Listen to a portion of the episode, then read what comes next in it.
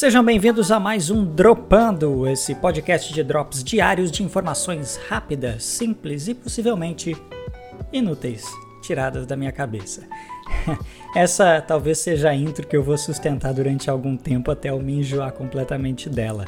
Aqui quem fala é o Lucas Comics, o host solitário deste podcast, e estamos de volta para falar sobre as minhas recomendações do ano de 2020 para quem não escutou os programas anteriores, essa semana, desde a segunda até o próximo domingo, estou falando a cada dia sobre uma das produções mais importantes que eu assisti ao longo do ano de 2020. Então, sete dias, sete drops, cada um com um filme ou série recomendada por mim que eu assisti ao longo do ano de 2020 e que acho importante fazer parte desta lista.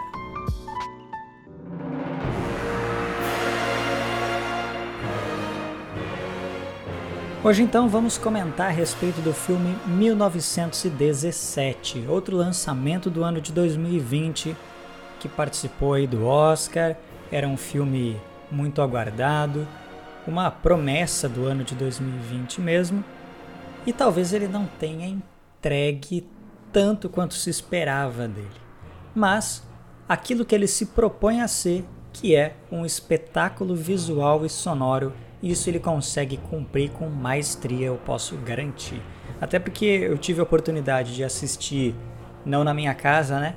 Mas em um telão 4K com um bom home theater, então eu pude aproveitar a qualidade visual e sonora desse filme. Talvez por isso que ele me marcou tanto no ano de 2020 que eu queria tanto falar sobre ele, né?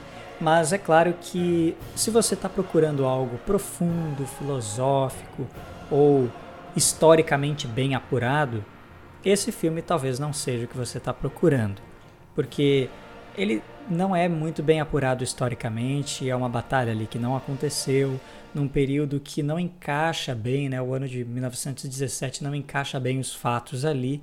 Ele tem esses problemas históricos, né? Mas esquecendo tudo isso, é um plano sequência. O filme inteiro é um grande plano sequência. E me desculpa, é lógico, óbvio, que eles não fizeram um plano sequência real, ele tem vários cortes que foram editados ali para parecer que não tem corte, mas ainda assim é um desbunde visual você assistir um plano sequência de duas horas, né? Isso não é comum no cinema, o cara conseguiu executar isso fica visualmente perfeito, você não percebe nenhuma transição. É claro que tem aqueles momentos que você sabe, ó, aí ele cortou, né? Quando o personagem muda de cor, por exemplo, que ele fica pálido, enfim, você sabe que teve uma maquiagem ali, teve que ter um corte ali no meio, né? Então isso é uma coisa óbvia, mas é algo que você não percebe. Se você está imerso ali na história, os personagens eles conseguem te puxar para dentro do filme, isso é muito bom. Então, se você está imerso na história, você nem percebe esses cortes. Eu não percebi em nenhum momento. E plano sequência é uma coisa muito legal, né, gente? Eu, eu não estou tão acostumado com filmes assim. Eu nunca pesquisei muito sobre plano sequência, sobre como eles fazem esses cortes é, disfarçados, né? Tem aqueles momentos que a câmera escurece que tu sabe, ok, aí ele fez um corte, aproveitou esse escurecido aí para fazer isso mas ainda assim visualmente é muito impressionante. É um filme que tem os problemas lá de roteiro, talvez, mas visualmente ele é muito bonito. Ele mostra um pouco da realidade visual, né, do, das trincheiras, que é uma coisa que a gente não está tão acostumado a ver no cinema nem nas séries, porque a Primeira Guerra Mundial ela não é tão popular no, no, no cinema, né? Atualmente ela está voltando, mas a gente está mais acostumado a ver a Segunda Guerra ou a Guerra do Vietnã. Então, as trincheiras, logicamente, foi um, um período terrível da guerra, é, que os soldados sofriam muito ali, era uma situação deplorável. E o filme ele não foca tanto nisso, ele não tem tanto tempo de tela dentro das trincheiras, mas o pouco que ele mostra é suficiente para te dar um panorama geral do que era esse período. Né? Seria um bom filme, por exemplo, para você que está estudando a Primeira Guerra. É muito interessante você ver aquela situação toda, né, os corpos soterrados, a maneira como eram feitas as trincheiras. é, o barro para todo lado, né? É uma guerra suja, é uma guerra visceral. Não tem nada de muito glamouroso ali.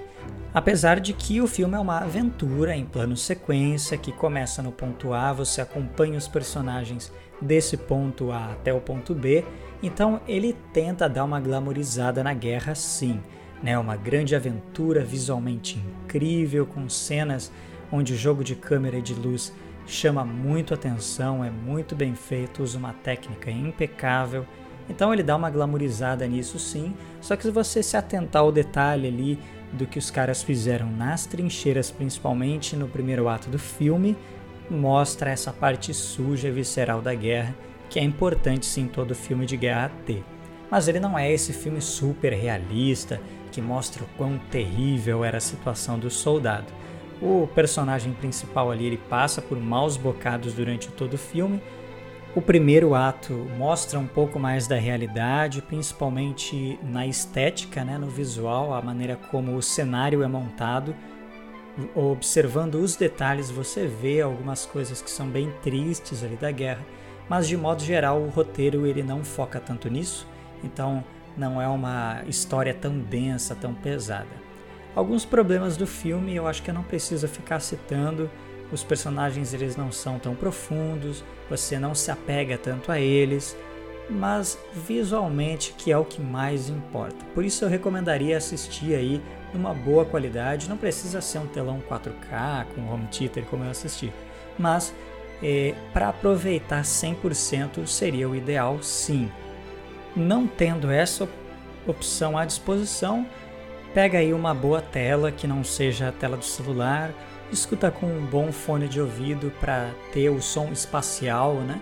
Que é bem importante você ouvir os sons de fundo, os sons que estão atrás, os sons que estão na frente. É algo que vai enriquecer a experiência, vai deixar o filme melhor.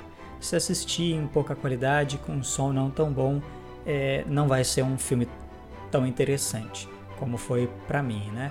É, eu acho que a experiência vale muito mais nesse caso, porque não é um filme que se sustenta só com o roteiro. O roteiro dele é suficiente, mas não é incrível, não é algo tão chamativo, né? Roteiro chamativo, roteiro impecável, bem escrito, eu já comentei anteriormente que é o do Bong Joon-ho, o filme Parasita, que é um filme que esse sim é um destaque do ano como roteiro. O roteiro dele é indiscutível, ele é perfeito, digamos assim, né?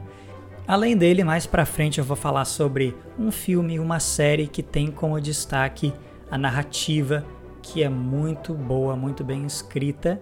Então, aguardem nos próximos episódios que eu vou falar sobre isso. Eu montei essa lista de sete produções, filmes e séries baseados na qualidade deles, o que me chamou a atenção tanto na parte de história quanto na parte de roteiro ou na parte visual. 1917 se encaixa na questão visual e sonora. Isso sim é um desbunde, não tenho que falar mal. 1917 se destaca nisso. Seria o filme ideal para assistir no IMAX, por exemplo. Já perdemos essa oportunidade, né? Mas fica aí a minha recomendação: assista na melhor qualidade que você conseguir. Considerações finais, já estamos aí finalizando praticamente a primeira semana com drops diários de informação. Hoje já é o sexto episódio, já estou aí na produção do sétimo episódio, então vamos conseguir, vamos conseguir finalizar uma semana sem faltar nenhum dia com os drops diários do Dropando, por isso o nome. Mas eu preciso da ajuda de vocês. Ajuda com o quê? Opiniões, feedback é sempre muito bem-vindo, seja positivo ou negativo. Se for positivo, vai me motivar a continuar fazendo, vai me dar alegria para levar ali uma hora editando um, um, programa de 10 minutos.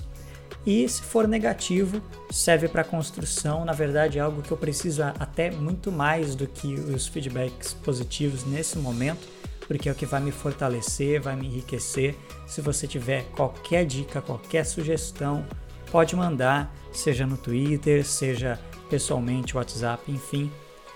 Mande a sua opinião que eu estou realmente precisando. É um projeto que demanda aí mais ou menos uma hora para cada episódio.